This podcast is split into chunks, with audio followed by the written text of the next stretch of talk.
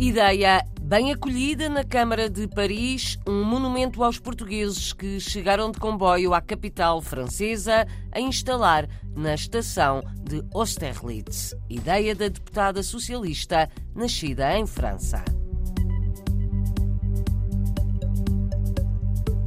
Vem aí o Bailinho da Madeira, em Perth, na Austrália. Vai ser criado um grupo de folclore para unir a comunidade portuguesa, maioritariamente de origem madeirense.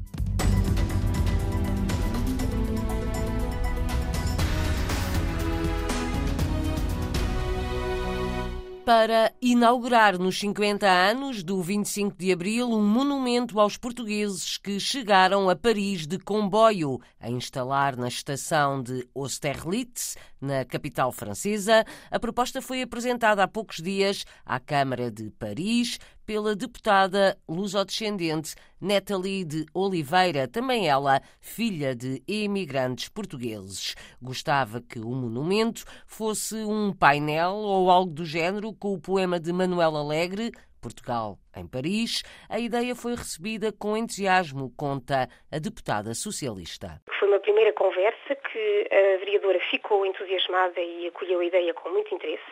Eu achei, aludi, propôs que se não fosse um monumento, gostava que esse poema ficasse gravado na pedra, lá numa parede, à vista de todos. Claro que a vereadora e os historiadores também, o Victor Pereira, que é um descendente, que é um filho também do Salto e que dedicou a vida toda à investigação, é a imigração portuguesa para a França, e o especialista francês da história contemporânea portuguesa, que sempre publicou em francês, mas que agora, claro, gostava de ser traduzido em português também. Mas isso é, é um grupo de trabalho que foi criado? Já está. Pelo menos nesta primeira reunião concordamos que podia ser mesmo um, o poema de uma alegre, Portugal em Paris. Nathalie Oliveira é a primeira eleita para o Parlamento português, nascida em França, filha de imigrantes, quer que a chegada de milhares de portugueses a Paris seja lembrada e homenageada na estação de comboios de Austerlitz, onde tantos desembarcaram nos anos 1960 e 70. Em agosto passei pela Austerlitz, senti uma dor senti uma dor. Já tinha pensado tantas vezes na chegada de milhares e milhares, centenas de milhares de portugueses que passaram por aí, de forma maciça, claro, nos anos 60. E já tinha perguntado se, já achava estranho não haver nada de, que comemorasse, que marcasse esta chegada histórica de tantos seres humanos na procura de uma vida melhor. Essa dor não fui só eu própria sozinha a sentir isso, mas há muitos lusodescendentes e filhos pensar nos nossos pais, e mais às vezes. Temos as fotografias do Gerard Blancourt, da chegada da Austerlitz, com as malas de cartão e às vezes sem mala nenhuma, porque vinham descalços e sem mala nenhuma, não tinham nada. Mas temos essa memória uh, fotográfica, uh, alguns relatos também da imigração. As razões de Nathalie de Oliveira para querer um monumento aos portugueses na estação de comboios de Austerlitz, na capital francesa. A deputada faz questão de que tudo esteja pronto nos 50 anos do 25 de abril, recriando a viagem que se fazia desde Endaia, na fronteira de França com Espanha. A ideia era também talvez, isso ainda fica tudo por confirmar, mas fazer a viagem outra vez, de forma simbólica, e chegar a Austerlitz, com pessoas que já fizeram essa viagem e talvez com altas figuras do Estado português. E ter um dia, há um dia dedicado à inauguração da obra e uh, deixar a mensagem, tem a ver também com uh, falta de democracia e chegada da democracia, e dizer também para mim que os portugueses, eu acho que eles sentiram-se europeus antes da hora. A data? A data é abril, vai ser abril de 2024, vai coincidir 50 anos do 25 de abril. Nathalie de Oliveira, deputada do PS, eleita pela imigração na Europa, empenhada num monumento aos portugueses na estação de comboios de Austerlitz, em Paris.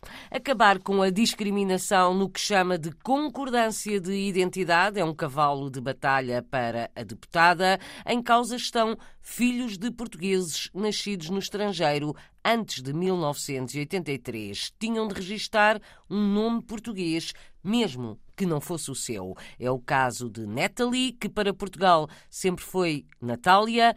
Para mudar o seu nome, a deputada Natalie de Oliveira teve de pagar acha errado e discriminatório, quer que a lei seja alterada. Há uma questão que gostava agora de ser tratada, mas há uma alteração à lei que tem a ver com concordância de identidade, que seja um trâmite gratuito, porque não é, e é o que me aconteceu a mim, porque tinha sido registada Natália quando nasci aqui em França e não era Natália, eh, nem na Conservatória do Lado Francês. E esse trâmite tem um preço. Há uma discriminação no seio da segunda geração porque uh, as crianças que nasceram antes do 1 de janeiro de 83, muitos tinham nomes portugueses ou até outros nomes traduzidos. Qualquer criança uh, que nasceu antes de 83, em, nos países, em França em particular, mas noutros países da Europa, e que não tem concordância de identidade com o registro do país de acolhimento, tenham direito a alterarem, a pedir uma concordância de identidade perfeita. Tem que ser um trâmite, um trâmite gratuito, porque não é. Para todos os efeitos, já fiz o trâmite, paguei o trâmite e eu já estou Natália em, em todo o lado. Porque mas não estava, estava, não estava registada como Natália?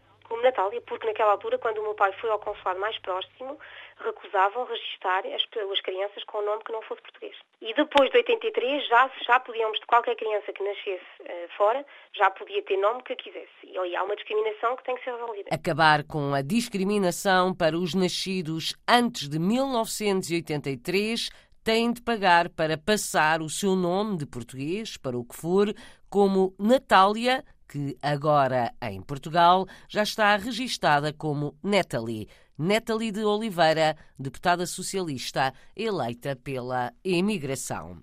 Criar um grupo de folclore português na Austrália é o projeto de um madeirense que vive em Perth, John da Silva quer o grupo formado até maio. O também cônsul honorário de Portugal em Perth quer unir a comunidade portuguesa, maioritariamente de origem madeirense, já é interessados entre os 6 e os 50 anos, interessados em dançar o bailinho da Madeira. O jornalista Marco António Souza conta a história. Saiu da Madeira há 53 anos, mas nunca escondeu a ligação às suas raízes. Apesar da distância, John da Silva já criou uma escola de português na Austrália, aulas de guitarra portuguesa e é cônsul honorário em Perth. Agora quer criar um grupo de folclore até maio, altura da entrega dos prémios de cidadão português da Austrália Ocidental. Toda vez que faço umas festas, as pessoas gostam muito de dançar o bailinho da Madeira e gostam de dançar isso e não se têm um o Balinho da Madeira. E eu então eu vou tratar de arranjar e penso que para maio vai-se fazer o, o West Australia Citizen Dia para maio e eu gostava já de ter o Bailinho da Madeira para essa noite. A grande motivação que o leva a resgatar o Bailinho da Madeira deve-se sobretudo à dimensão da comunidade madeirense em Perth. Eu penso que aqui no West Australia e penso que 80% ou talvez mais são madeirenses. E por isso o Bailinho da Madeira é uma coisa que eles gostam muito porque é a porcentagem maior da, da, nossa comunidade aqui em Perth, são madeirenses e por isso Balinho da Madeira dá um jeito a fazer. John da Silva quer viver a tradição com todo o rigor. Já tenho as fardas todas, já tenho a roupa e já e preciso de umas coisinhas ainda, mas eu vou, eu vou trazer aí da Madeira que preciso para, para, para ficar tudo, tudo pronto. O Madeirense quer um grupo com pelo menos 10 pessoas e já há vários interessados. Já tenho uma menina de 6 anos a 7 anos, ela quer, também, quer, também quer fazer e tem pessoas de 40, 45 anos. Primeira idade não faz diferença. Que, é, e quer as idades todas. Qualquer idade para mim não faz diferença. Tudo quem quer ver dançar pode ver. As tradições madeirenses pelo mundo. Até maio, a Austrália vai ter um grupo de folclore madeirense. Estima-se que residam à volta de 20 mil portugueses na cidade australiana de Perth. A grande maioria tem origem na Madeira.